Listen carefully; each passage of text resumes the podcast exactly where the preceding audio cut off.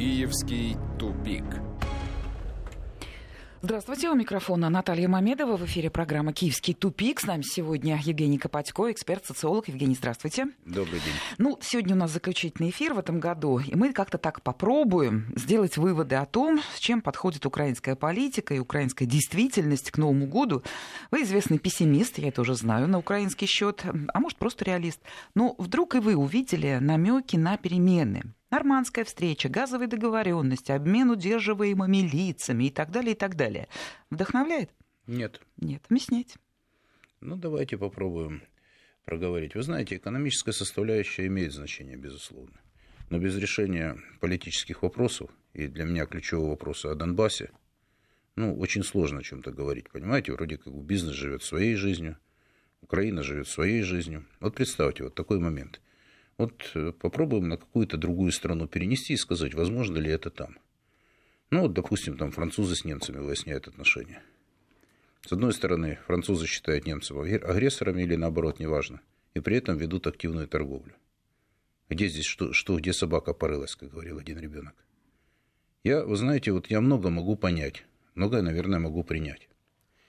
Но вопрос о том, что ведется экономический диалог. Россия там второй инвестор экономический. И ни, ни, ни разу не изменилась за эти 5-6 лет риторика со стороны России и со стороны Украины.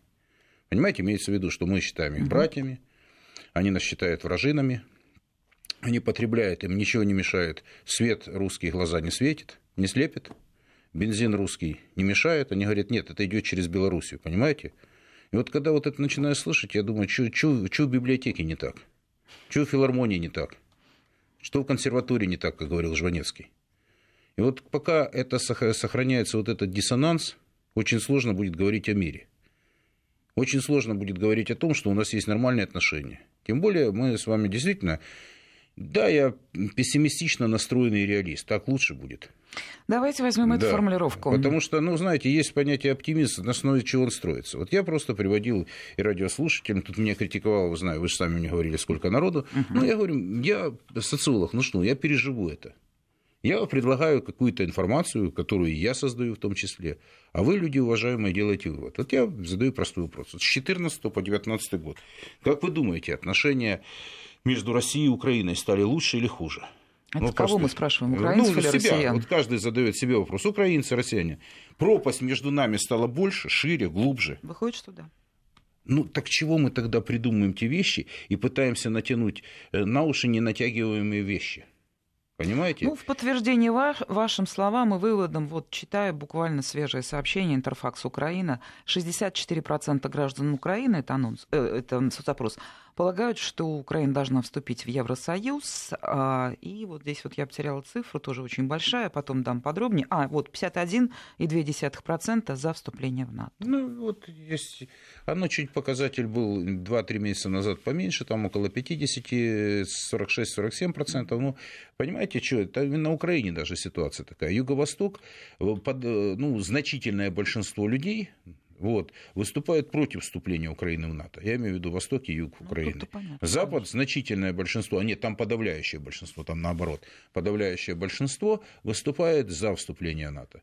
В общем, такая тоже реальность внутри Украины. Теперь вопрос вот о моем там пессимизме, реализме. Вот если я, знаете, вот я вот сейчас под конец года, вот в чем наша профессия интересна у социологов, так и, в принципе, с точки зрения журналистики, там, психологии, какую хотите, то есть правильно поставленный вопрос. Он дает, предусматривает 50% уже ответа. И вот если есть вопросы, которые, может быть, не требуют ответа сейчас, но подумают задуматься, позволят задуматься, ведь мы же за то, чтобы э, не навязывать друг другу точку зрения, но предлагать свои аргументы. Причем, э, чем меня иногда больше критикует, когда я остаюсь в одиночестве, тем я больше оказываюсь прав. Понимаете, это другая зависимость. Ну, слушайте, за 30 с лишним лет я как-то привык систематизировать каждую единицу информации. Но это в голове уже ну, так, так получилось у меня. Профессия совпала с жизнью. Евгений, вот смотрите, поехали поезда по Крымскому мосту. Мы тут все активно радуемся, правда, ну, великолепное событие, поднимает и настроение, и дух, и веру. А что говорят и пишут на Украине? А стоит ли это обсуждать? Вот понимаете, это голограмма. Я предлагаю, слушайте, э, не снимайте кастрюли, скачите и думаете, что это голограмма. Я без всяких шуток... Но неужели всякой... нет тех, кто поприветствовал? Нет, нет, вот я слово... Вы понимаете, слово «нет». Вот слово «нет» категорически. Мы пытаемся вести диалог с теми людьми, которые, с которыми вести диалог нельзя. Вот понимаете, вот, вот это тоже какой-то парадокс украинского э, и российского информационного пространства. Вот я вот сейчас вот захожу в студию, у вас интервью, вот Гордон стал у вас чуть ли не этом. Слушайте, человек матерый русофобище, который ненавидит Россию, который, ну, слушайте, человек сидит, вещает, ну, он несет порой такую чушь, а у нас и... свобода мнения, ну пусть слушайте, несет. Слушайте, мы, мы слушаем ну, а украинского а, журналиста. А, а есть свобода вообще на, компетен, на компетентность, есть свобода на здравый смысл. А почему меня лишают этой информации? Почему мне навязывают человека, который откровенно, ну, такие вещи, я по выборам вспомню, там, по поводу Смешко. Это будущий президент Украины, он нес такой, это был такой чес, причем с таким уверенным э, видом, с таким, вот, знаете, пренебрежением к аудитории, к тем людям, с которыми он разговаривает. Мне, в принципе, как говорил Высоцкий, глубоко плевать, какие там цветы. Но вы же себя уважаете, в конце концов, какие-то. Люди, которые вас принципиально не уважают, я просто яркий пример привел. Ну, хотите, да. Это если для вас свобода мнения заключается в том, что вас не уважают люди, и вы их даете им эфир, федеральный канал в прайм-тайм, может быть, я что-то неправильно в этой жизни ну, понимаю. у нас же точно так же и в федеральном прайм-тайме и Евгений Копатько, и многие другие, которые совершенно Ребята, иные. не навяз, все, наверное, все. Вот теперь вот я как чего там сказал, не буду ругать там или хвалить Зеленского недели три. Вот я вот все закрыл эту тему, не трогаю ни Гордона, ни то, кого приглашаю, я не создаю повестку. Я просто рефлексирую на то, чего вы хотите от людей получить получить. Вот вы говорите, «Э, неужели не поймут? Хорошо, короткий ответ, не поймут. Эти люди это не поняли в 2014 году, они не поняли в 2015, 2018, 2019, состоялся транзит власти, и в данном случае эти остались те же люди, с которыми вы ведете. Ну, видите ли, ребята, не можете ли вы понять, а вас Опять-таки цитирую Владимира Семеновича, мы им посылаем сигналы с Земли, а нас посылают обратно. Чего за пять лет? Пропасть. Вот мы начали наш эфир, вы дали Да-да. хорошую, классную, Наташа, подводку. Вот пропасть стала глубже, шире, все.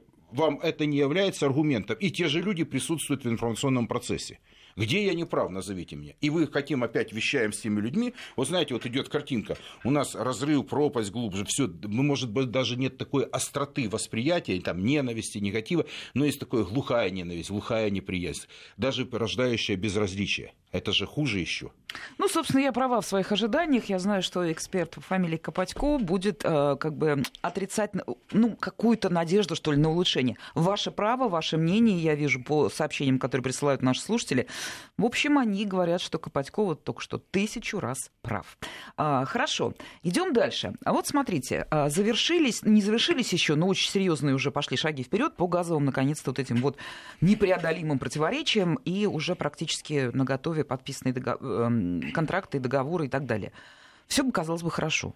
Возобновляется транзит, э, условия устраивает российскую сторону, и украинцы согласились, и европейцы, наконец, э, выдохнули. Все хорошо. Что мы видим по новостям? Депутаты, я прям цитирую, депутаты Верховной Рады, буквально, по-моему, это позавчера случилось, внесли на рассмотрение в парламент законопроект, предусматривающий наказание за сепаратные переговоры с представителями России, ну и так далее со всеми, да, государство-агрессор и так далее, и так далее.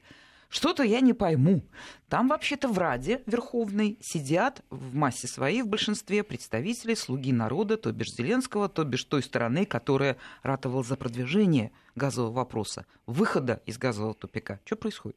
Да ничего, все тоже. Давайте буду добавлять э, реалистичного пессимизма, да? Ну давайте так, ничего не поменялось. Задайте ключевой вопрос. Кто получает деньги на Украине от транзита? Все. По-моему, он в 14, 15, 16, 18, 19, 20 будет актуален и одинаков. Это раз. Второе. Этот информационный шум в Верховной Раде нужен для того, чтобы, в принципе, не смотреть, э, не обращать внимания на политическую составляющую. Понимаете? Ну как, вот я же говорю, все должны орать, что это страна-агрессор, которая вкладывает деньги в воюющую страну. Война идет же каждый день, России наносится ущерб каждый день. Ну, ничего, мы можем работать, мы перетопчемся и с этим, да? И поэтому газовый контракт, это, конечно, очень важно. Для «Газпрома», для нашего национального достояния, это все очень хорошо. Ну, наверное, бизнес живет своей жизнью, политическая составляющая живет своей жизнью, и люди живут, получается, своей жизнью. им нужно понимать, что они должны завести вот это как бы э, дело там или еще что-то, осудить это, но при этом, опять-таки, заправлять свои машины депутаты Верховной Рады будут русским бензином, Вот разъясните мне такую вещь. Трудно ее сформулировать. Она как-то вот так вот плывет над новостями, над информацией. Получается, что эти самые депутаты, которые поднимают руки и голосуют за вот за такие угу. законопроекты, они уверены, что ли, в глубине себя, своей души депутатской, что вот этого ничего не будет? Что как раз э, будут, будет идти транзит газа, и они будут этим пользоваться. Сегодня Гончарук заявил, боюсь напутать цифры, но там огромная дыра в бюджете украинском, а Безусловно. недополученные доходы. То есть Украине нужны деньги, она не может отказаться от транзита, но при этом принимаются такие законы. То есть это вот абсолютная вот такая вот ну, театральная сторона работы в Верховной Раде, Безусловно. а там внизу идет нормальный экономический поток. Нормальный экономический процесс это нельзя назвать, Наталья, я вас скажу точно. Деградация экономическая, э, э, она стремительна. То есть, на самом деле, за годы вот эту, за эту пятилетку, что произошло? Давайте напомню радиослушателям. Украина с 14 по 19 год, даже в 17 году, она перестала быть индустриальной державой. Вам любой экономист объяснит, что значит индустриальная или аграрно-индустриальная держава. Это когда доля промышленности превышает долю сельского хозяйства и чего-то. Украина уже перестала быть. То есть идет стремительное разрушение производства. Да, Украина по э, двум или трем показателям она вышла до, э, выше стала и по одному показателю в несколько раз, чем э, в, советский пост, скажем, угу. постсоветский период. Это знаете, какие показатели? Это зерно производства, там, по-моему, наполовину больше стало производить, если мне память не изменяет, там 70-80 миллионов тонн, а до этого было там при Союзе, по-моему, около 50. Ну, не суть важно, порядок, я думаю, что меня э, не будут ругать за э, некую приблизительность. С другой стороны, резко в разы выросло производство масленичных культур, прежде всего подсолнечника. Но вам любой агроном скажет, что это истощение земель, а это в разы, то есть производство там в 3 или 4 раза возросло. Да, единственное производство, которое большое новое построено, это, по-моему, в Донбассе построен Каргил, фирма американская, это по переработке масла. Но это опять-таки вопрос, пусть вам э, пригласите хорошего, внятного эксперта, он вам расскажет не надо. Я понимаю, в чем дело, мне объясняли, я как бы понимаю суть вопроса. Но если мы видим, что происходит, вот, мы должны просто об этом говорить. Экономи- экономика, авиастроение нет. Э, скажем, у них уже даже доходит до того, что оборонка. Да, Украина по-прежнему, по-моему, даже остается в десятке крупнейших экспортеров оружия. Но это советский ресурс, советское э, прошлое, но новых заделов в этом плане нет. Дальше. Э, да, Донбасс и юго-восток Украины, его называют староиндустриальным регионом, но тем не менее он давал значительную часть валюты и промышленного производства всей страны. И э, сейчас это потихоньку сокращается, это потихоньку деградирует, деградирует машиностроение, стоит один из крупнейших в мире предприятий «Стирол», который находится в Горловке. Вот. Много чего происходит сейчас. И в данном случае то, за что голосует Верховная Рада, они, в общем-то, это временщики. Вы же понимаете, мы с вами, вот даже вот работая с вами, Наталья, в эфире, мы видим, какая короткая жизнь политика украинского. Абсолютно. Потому что он взлетел сегодня, его вознесли, вот как Зеленского, там рейтинг под 80, уехал, улетел в Америку, да, он сохранил, в принципе, даже до конца года вполне приличный рейтинг. Да. То есть он, в общем-то, понимаете, и мне задают часто вопрос, а почему это происходит? Вот на фоне, вот Верховная Рада просела сильно там, да, Кабмин просел сильно. Уровень доверия снижается в провинции стремительно. Так вот, я закончу одну мысль и вот угу. перетяну мосток в другую. Так вот, что получается с Зеленским? Вот представьте, вот парень, который говорит, один из нас, как бы, да, угу. вот, который там из провинции в 30 лет заработал своих приличные деньги. А, кстати, спрашивают, где он был в 2014 году. Напомню, Афим, Афимол, Москва-Сити. Снимался фильм, да, каких-то там свиданий, где матрешки, они, по-моему, еще года до 17-го стояли. Это я просто напоминаю, когда шла война. Хороший, где был, кстати, фильм. Да, вот где был Владимир Александрович. То есть вот так вот, ну, чтобы ну, кто-то зовет, потому что в эфире, а где был Зеленский в это время? Он был здесь, он был в Москве. Он снимался с хорошими актерами, получил хорошую прессу. И тоже задавали вопрос, а что делать с этим фильмом? Ну, ничего не помешало, ребята, ну, ничего не меняется. То есть, так вот мы переживали, перетоптались это, ну, нормально все было. Человек, э, который прошел президентские выборы, вот мне тут меняют, что там в России говорят, что ты там за Зеленского. Я говорю, просто посмотрите, как человек работает. Любой человек может зайти во власть. Ну, не любой, многие, да. Но вопрос заключается, удержаться или нет. Но здесь возникает другой вопрос. Мы подводим с вами, Наталья, угу. итоги года. Итоги что года. важно? Вот за что? Они проголосовали за ключевой момент – продажи земли. Их что бы ни говорили, в первом, во втором чтении его там э, дотянут до второго или нет, будут ли по этому поводу возмущаться там Тимошенко и все, не, какое придет решение, уже можно обойти этот закон. Уже можно его заморозить и уже можно продавать землю. Понимаете, какая штука? Это Теперь... такая особенность украинского законодательства и правоприменения. Они вот развалят, то есть как бы задача стояла этой власти, то есть они ее решили. Вопрос, насколько они удержат Украину как антирусский проект, вот его же держат, потому что вот это все, вы правильно говорите, вот я думаю, что это все информационный шум. Вот что там э, комиссия по поводу газа, да извините, сейчас там договорились сколько там, 60, потом по 40, но извините, это там около 2 миллиардов э, долларов э, в год будет прокачка там стоить. Так, на минуточку. Ну ничего, с воюющей стороной можно заключать, говорить, что как договариваться, вести переговоры. Тут же в информационном пространстве, не меняя риторику. Можно говорить, что агрессор, и вот так вот это все в этой жизни происходит. Но там происходит другой сюжет. Действительно, Зеленский на местах просуж... э, проседает. Я говорил со многими ребятами, вот были там до выборы местные. Ну, просели все.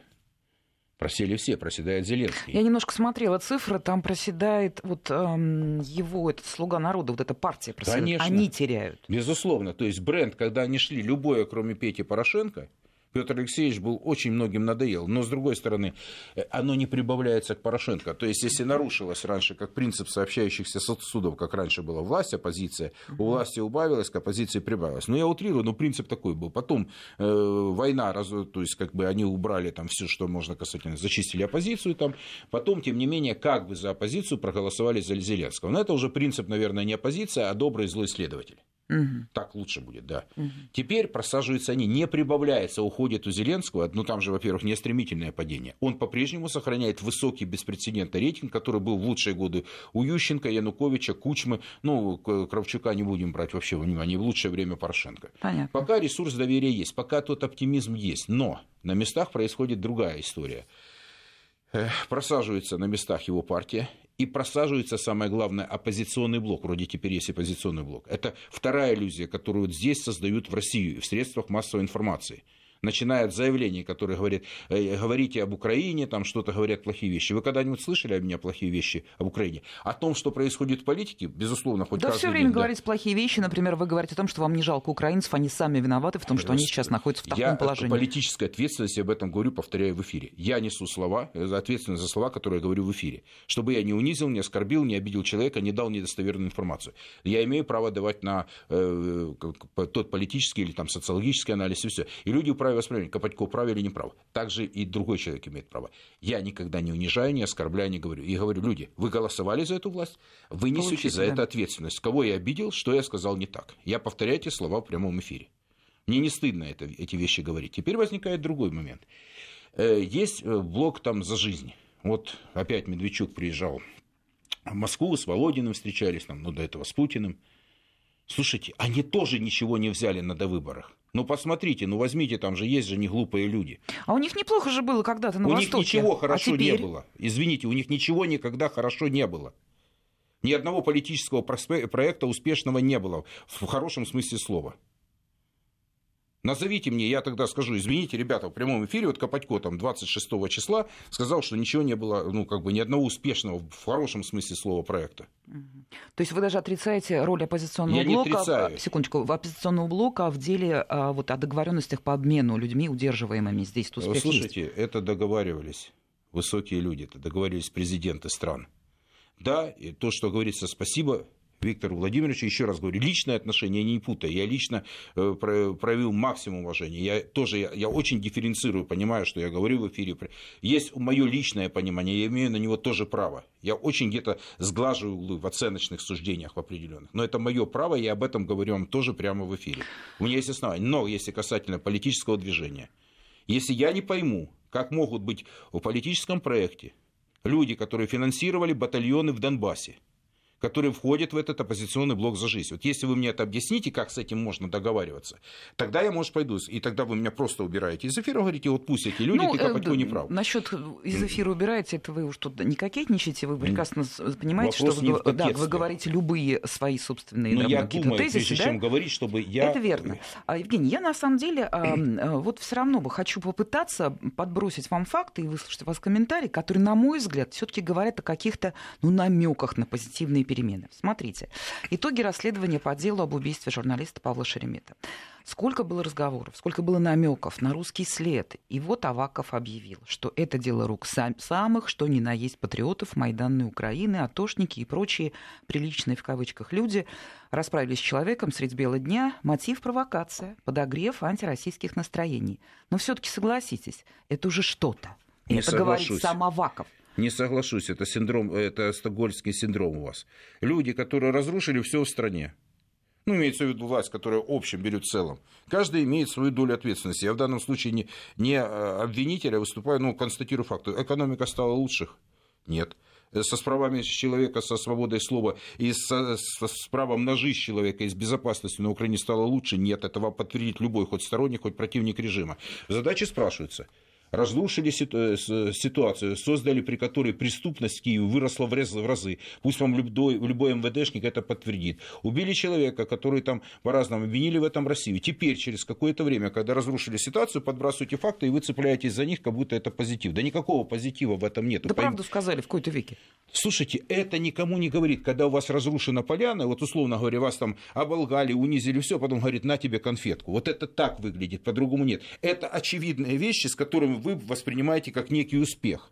Это их проигрыш. Это они вынуждены, это не вы их заставили. Это их внутренняя борьба, это их внутренние процессы. Но от этого пострадавшая сторона, в том числе Россия, имиджа, имиджево, информационно и политически. Потому что все, что было, вся грязь была сброшена тогда на Россию, на российское политическое руководство, на средства массовой информации, которых обвинили во лжи, что они говорили, да нет, это ж русские здесь ни при чем. То есть это все вы, как говорится, съели по полной программе. Потом через какое-то время, ой, извините, господа, промашка уж ужасная осталась. Но это не как в анекдоте с ложечками ложки нашлись, а осадок остался. Здесь хуже. Здесь остались тяжелейшие последствия. Это прямая ложь, прямой подлог. И в этой ситуации так люди... а там-то, в украинском информационном поле, что люди сказали, когда Аваков, даже принимая участие вот в этих информационных программах, сказал, да, вот признаюсь, да, думал, ну, что... послушайте, вот... он сейчас... Э, я вообще как раз об Авакове вот практически никогда не говорю, может быть, потому что не спрашивали все. Но я считаю, что это сейчас вот, э, при том, что человек очень антирусский настроен, антироссийский, антирусский настроен, да, он по большому счету вот сейчас вот как бы, если хотите, ньюсмейкер, он повестку дня формирует, он, э, скажем, контролирует или влияет очень серьезно, наверное, это правильнее будет сказать, серьезно влияет на силовые структуры Украины. С ним считается нынешняя власть, которая его привела в эту власть, которая, в общем-то, путем нескольких комбинаций, ну, вот таким, поездка mm-hmm. в Америку, там, определенно занял определенную позицию э, на выборах, ну, с Порошенко в том числе. Они же Коротко, у нас слово новость, да. у нас скоро да. новости. У Авакова, на ваш взгляд, есть президентские амбиции? Позиция? Ну, естественно, он власть имеет, он де-факто имеет очень большую долю власти. Вопрос, э, как насчет внешнего фактора, вот здесь пока открытый вопрос. Понятно. У нас в студии социолог Евгений Копатько, но должна вам э, сообщить, я думаю, э, люди этого хотят, огромное количество сообщений, где, в общем, поддерживают вашу точку зрения, резкую, но и тем не менее. А, я хотела сказать, что новость сегодняшнего дня, мы ее будем обсуждать еще в следующем часе, у нас будет репортаж, прямое включение из Киева. Так вот, главным следователем Украины станет депутат президентской фракции «Слуга народа» Ирина Венедиктова. Это юрист, она консультировала Зеленского во время его избирательной кампании. Так вот, в политических кругах ее Венедиктову связывают с министром МВД Аваковым. Это я уже так для информации. Думаю, вы от меня сейчас это впервые слышите. Это вот буквально новость этого дня. И, как говорят э, в чем прикол? Будущий глава Госбюро расследований э, является вице-президентом, внимание, Всеукраинской ассоциации косметологов и аромологов. Вот она, Украина. Сейчас новости, потом продолжим. Киевский тупик. Продолжаем разговор в программе «Киевский тупик». Напомню, с нами социолог Евгений Копатько. У нас сегодня э, на нашем СМС-портале э, не столько вопросы, сколько бесконечные э, под, поддержка вам, что вот вы правы, и критика меня, Наталья, не спорьте, с Копатько он прав. А мы вот пока была, вот минуточка заставка шла, мы как раз вот с Евгением смеялись, и я говорила, что при всем огромном уважении вы меня не перекуете и не превратите э, в пессимиста. Я верю, что будет у нас все хорошо с Украиной. Будет. Придет тот день. Придет минуты мы вспомним о том, что мы славянские народы, и сколько нас общего и так далее, сколько мы можем вместе. Очень в это верю. Можете улыбаться сколько угодно. Наталья, оптимист – это недостаточно информированный пессимист. А так, поехали дальше. Поехали дальше. Следующая фигура, которую мы обсуждаем, вернее, то, что творит эта фигура на Украине, это финансист Джордж Сорос. Ну, там новостей много. Ну, давайте я одну из последних, да, от нее оттолкнемся и послушаем вашу точку зрения, а может, даже какие-то факты есть интересные. Сорос стоял за назначением четырех послов США на Украине, в их числе это самая Мария Йованович. А, информация идет из серьезного источника, журнал «Нью-Йорк», об этом заявил адвокат Трампа, Джулиани, то есть как бы не подкопаешься, эта информация не, не об откуда взята. взята. Сорос контролировал американских дипломатов, имел прямое отношение к коррупционным схемам семьи Джо Байдена, организованным на Украине и так далее, и так далее. Теперь у меня вопрос к вам, как к эксперту. Но то, что Сорос, ну, что называется, сует свой нос во многие дела э, многих стран и так далее, и так далее, сколько и в какой момент он появился на Украине, и сколько он там всего, что называется, натворил? Вот такой общий ваш взгляд. Ну, около 30 лет назад. И, во-первых, если вы говорите «сует свой нос», я считаю, что это не совсем точная э, фраза. Это будет, вот, скорее всего, он оказал решающее, ключевое влияние на многие процессы Украины. Заметьте, я это говорю в прямом эфире и очень отдаю э, отчет каждому сказанному мной слову. Я поясню, почему. Человек, который организовал фонд Сороса, в который входили там тысячи, тысячи людей, тысяч, десятки тысяч проектов – который организовал, откуда слово «соросята» взялись и да, все. Да. То есть уже второе поколение людей, воспитанные на, в его фонде. Эти люди имеют непосредственное влияние на политический процесс. Обращаю внимание ваше на то, что относительно России говорят, там, рука Москвы, рука Кремля, там, деньги Кремля. Господи, это бледная, бледная тень по сравнению с тем, как работал эффективно и результативно этот человек. Ну, маленький пример, что даже тот же фонд Возрождения, который он возглавлял, его возглавил в свое время там сейчас ближайший соратник Юлии Владимировны, Григорий Немиря такой был. Есть сейчас, почему, Есть. он даже министром, по-моему, был. Вот, так он вот первый, который, один из руководителей фонда Сороса был он. Ну, бывший член коммунистической партии, член бюро райкома, ой, в смысле, бюро факультета исторического угу. Донецкого госуниверситета. Вот даже такие люди зашли в политику. И таких перечислять можно десятки, что сотни ему сотни надо? людей. Евгений, скажите мне, что ему надо? Ну, когда мы говорим об американском, об американском политическом классе, который там на Украине трудится, а, то тут понятно, да, вы сами сказали, что э, Украина – это огромный антироссийский проект. А Сорсу-то что надо? А он, он один из его фигурантов. То есть это вот та э, пример эффективнейшего применения мягкой силы на постсоветском пространстве. Это один из тех людей, который ломал Советский Союз, ломал наш ментальный, национальный... По идейным код. соображениям или по э, коммерческим? Я считаю, что там и то, и другое. Потому что вот в этих людях это все совпало, все считалось. Вы можете говорить, относиться к ним как угодно, там плохо, хорошо, эмоционально, но эти люди добились впечатляющих результатов на постсоветском пространстве. Я приведу пример, вот как это по Грузии было. То есть с этими ребятами пересекался еще там в далекие, там, в начале 90-х годов, подчеркивают первые вот эти все вещи, контакты. Вот, были, они же приглашали там на разные конференции под эгидой, все. Они, в принципе, захватили практически, ну, не захватили, влияли на любое. Любая конференция, финансист Сорос, любая там поездка куда-то Сорос, любые какие-то э, исследования социальные, это все он. Это издание, это тысячи тысячи людей, вовлеченных в процесс. Эффективно. Э, люди, которые были многие лояльны России, многие члены коммунистической партии. И ничего, нормально работали в процессе. Вот по Грузии, вот мне вот где-то это в середине 90-х годов, ну, слушайте, я очевидец событий этих, я видел, как это произошло. Вот, допустим, Грузия, как произошел отрыв там внутри, то есть страна там, ну, коллапс, развал Союза, там, промышленность легла, умерла, там все. Люди работали, там 1200 предприятий легло. Вот изучали, одни там приезжали, там же интернациональные бригады работали. Поляки, чехи, словаки, немцы, французы, итальянцы, американцы, неважно кто. Вот, допустим, одни изучают фольклор, другие там виноделие, третьи там особенности там, исторического там, поведения грузинского народа. Называйте, что каждый работает, изучает, делает благое дело. Потом создается, в общем-то, приходят такие люди в власти, как Саакашвили. Потом меняется, потом создается музей русской советской оккупации. Откуда это берется? Потом вырастает поколение, которое, в принципе, ничего не знает о том, что было с нами, то есть вы мне сейчас скажете, что Советский Союз и Грузия э, была, воевали с немцами, то я вам уверяю, молодежь это вам не скажет. Вообще, слово «вообще» — это вот все с большой буквы.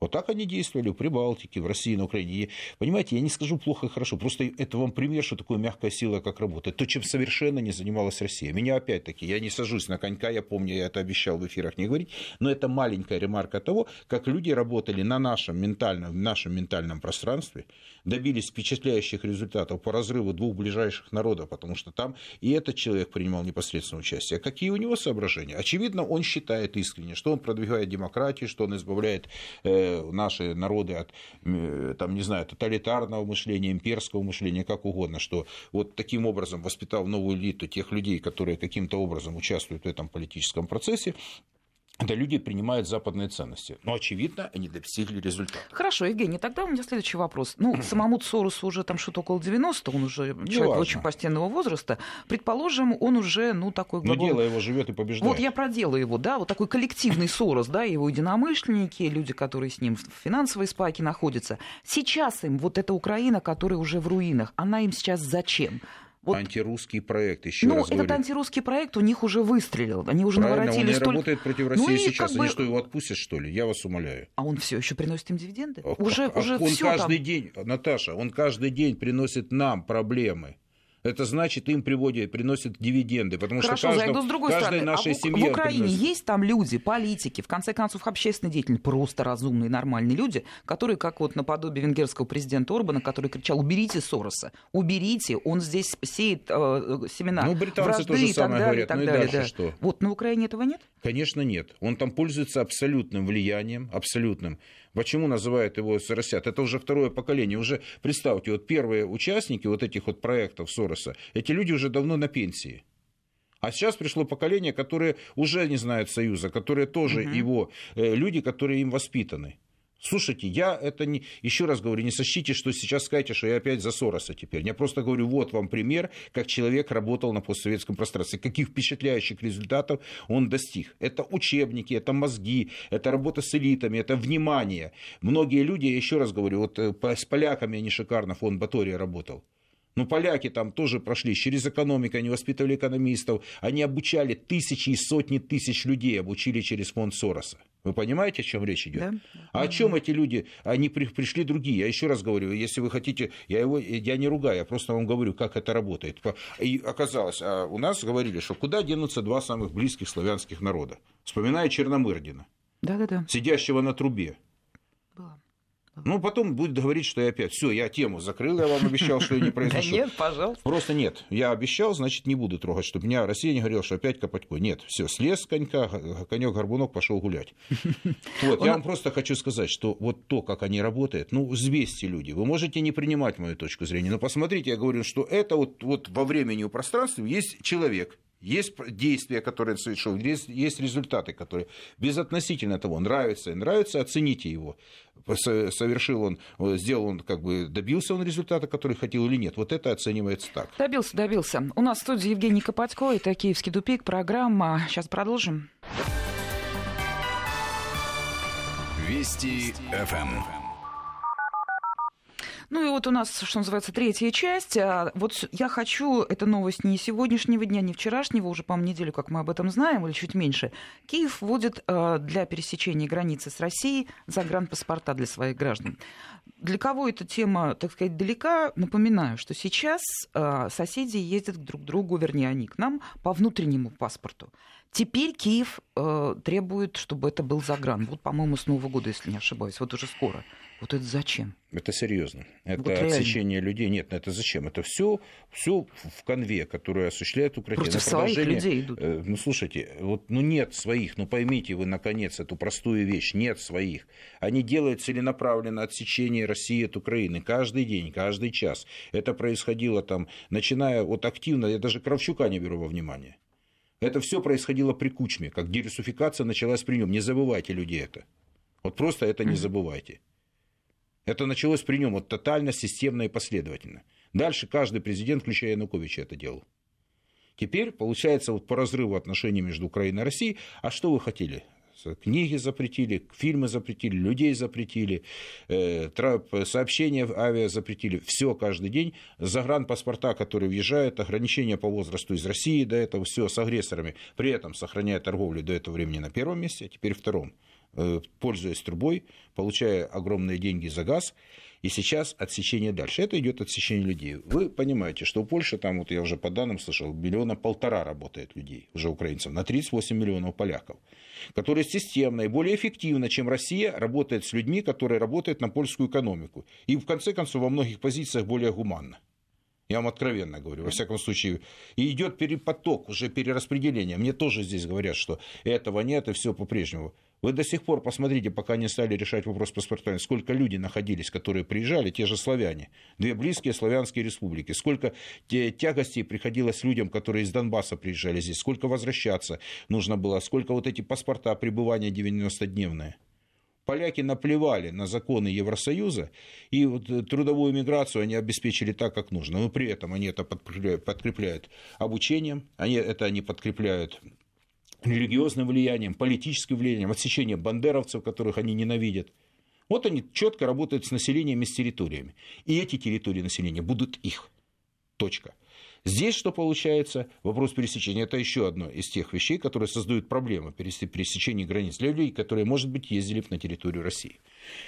Э, но я скажу одну вещь, на которую я, может, не могу сейчас дать ответ, но я предлагаю тоже радиослушателям обратить внимание. Я не знаю по-прежнему, может быть, вы подумаете, люди, может, прикинете, к каким последствиям приведет то, что уже порядка, ну, неделю назад я слышал, что, что порядка 200 тысяч жителей Донбасса уже имеют э, русские паспорта. Этот процесс стремительно нарастает. Что будет дальше, я не знаю. Вот эти вот взаимные... Э, здесь идут паспорта в Донбассе раздаются. Причем, я насколько понимаю, мосточек будет проброшен то, что люди, которые и не находятся на территории республик, будут получать паспорта. А там идет отсечение людей, которые за паспорта должны быть украинскими. Это же биометрические, без виз и так далее. Насколько это будет сложно, я не готов сказать. Но, полагаю, для многих людей, которые ездят в Россию, это сложно, потому что, может быть, ну, им не Европа просто, не столь актуальна. Случае, да. конечно. По-прежнему, я так полагаю, при достаточно высокой мобильности людей, подавляющая э, часть жителей Украины, они за границу не ездят. Ну, потому что есть э, мобильный пласт, ну, и мобильная группа населения, они едут. Но этот поток постепенно уходит на Запад, это тоже реальность. Это да. дополнительные сложности, да. если коротко да. и внятно. Да, да, да, я вас поняла. Ну и давайте э, порции ту, э, свежих соцопросов, конец года, их всегда много. Я, так как я разговариваю с социологом, то здесь важно говорить, чей опрос.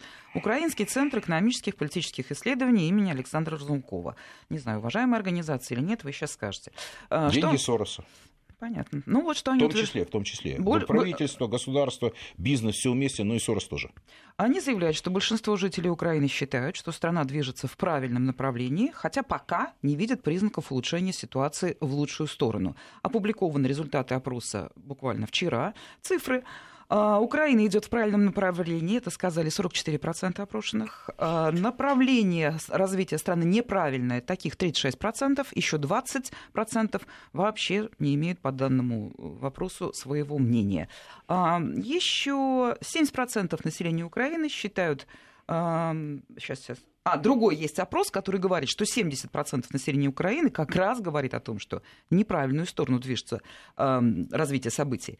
Вот в данном случае передо мной сидит социолог. Во-первых, как, почему получаются такие разрывы? 44, 70. Вопрос неправильно формулирован? Или Нет. есть заказные соцопросы? Э, ну, знаете, заказные они всегда, но если фирма претендует на респектабельность, а эта фирма претендует на респектабельность Безусловно. центра Разумкова? Ну, они претендуют давно. Там у них был один очень мощный пробой на выборах 2010 года.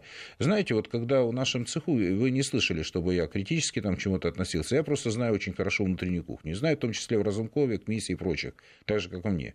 Когда вот э, выступали журналисты, и все, вот раньше у нас там было там 5-7 компаний, которые на Украине давали. Вот там фонд э, Деминициативы, там, имени Кучерева, там, Разумков, КМИС. Вот. И вот когда называли, допустим, моя компания, э, компания РНБ, Евгений Копатько, ну, которая, как известно, близка к партии регионов. Понимаете, вот такое даже uh вот, свинство, они такое себе позволяли иногда. Вот, вопрос такой, я говорю, а почему на одной из пресс-конференций тогда вы говорите, что близка к фонду Сороса? Потому что самое интересное, что, как и Разумкова, по большому счету, КМИС, и мы, мы работали со всеми, подчеркиваю слово, со всеми политическими проектами, на то время это э, не фигура речи. То есть, когда нужно было сделать закрытое исследование, ну, то есть, которое не для публики, я говорю, если какие-то вещи рассказать из кухни, вы просто там, ну, изумитесь. Ну, может быть, когда-то я, если доживу до старости, эту книгу напишу, ну, просто это будет бестселлер. Напишите. Как это делается политика, понимаете? И как вот, э, с какими людьми приходилось разговаривать и как по поводу этих опросов. Но дело в том, что, в принципе, респектабельность любой компании, почему не, э, ну, как бы по поводу вот цифры их нельзя ими манкировать. Они раз прокололись в 2010 году, вот, потому что их сняли экзитпол этого консорциума. На первом туре там у них вышла промашка ужасная. Вот. потому что всегда проверяются цифры. Вот я и студентам объясняю. У меня первое, единственное предложение было, я скажу просто как радиослушателям, как это работает. Нельзя бодяжить социологию по определению. Нет, ее можно пытаться, но это ни к чему не приведет. Во-первых, а это проверяется раз. Во-вторых, ко мне вот году в 94-5 обратился мой товарищ, там, депутат, миллионер и так далее. Говорит, Жень, ты можешь нам помочь на округе, там, может быть, цифры лучше? Я говорю, скажи, пожалуйста, ты ко мне обратись. Второй раз говорит, нет. Ну, вот все вопросы мы сняли еще в 94-м далеком году. Ага. То есть вопрос, понимаете, эти вещи, если фирма претендует на э, то, чтобы она хочет э, годы работать на рынке нормально, они должны работать чисто, честно. Потому что, по большому счету, они посредники международной власти. В другой стороне, какие бы жесткие цифры ни были, вы их можете просто не публиковать. Есть тема, которая на Украине довольно часто используют, но это бездарные технологии используют это манипулирование, это так называемые формирующие опросы.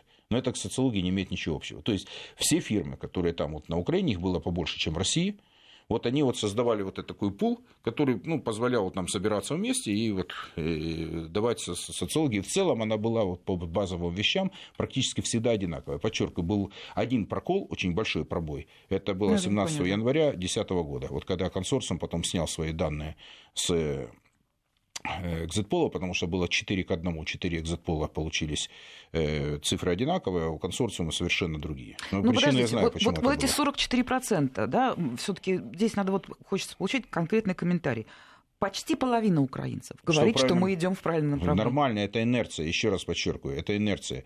Потому что люди, которые сейчас голос... проявляют некую активность политическую, социальную, они по-прежнему ожидания высоки, потому что не обрушился Зеленский, потому что нет Порошенко. Есть смутное ожидание каких-то перемен но то, что они не конвертируются в большой успех, но изменения там внутри для них довольно большие. Там помягче стало, говорят, помягче стало и со многими, скажем, по многим позициям. Но, с другой стороны, страх тот, который был, там коммунистов вы ругаете, там свобода слова, при коммунисты отдыхают советская власть, э, что как человека там мочой облить можно, человека можно зеленкой, его просто убить можно за то, что он говорит. И это в открытую этим людям ничего не будет. Поэтому вопрос то, что в правильном направлении движутся, да, вот эта инерция мышления есть. И плюс предновогодний оптимизм социальный некий, плюс ожидание того, что изменения, плюс под, под, дышится свободнее по многим позициям для людей, для многих. Ожидание того, что перемен. Ну, молодой парень, ну, в конце концов, он себя представил, многие считают, что он достойно представил там, себя на этом э, нормандском формате, Формате, плюс да? какие-то ожидания от того другого. То есть машина у них информационно работает тоже грамотно, она тоже выстроена. Угу. Ну вот они в этом живут, ну вот так вот так получилось у них. То есть ни хорошо, ни плохо. Но ну, опять-таки, ну... вот этот парадокс, ну парадокс это недостаток аргументов, сказал один умный человек. Вот как-то так. Как-то так. Вот присылают наши слушатели, а, поддерживают вас, что пишите книгу, нам очень интересно, да?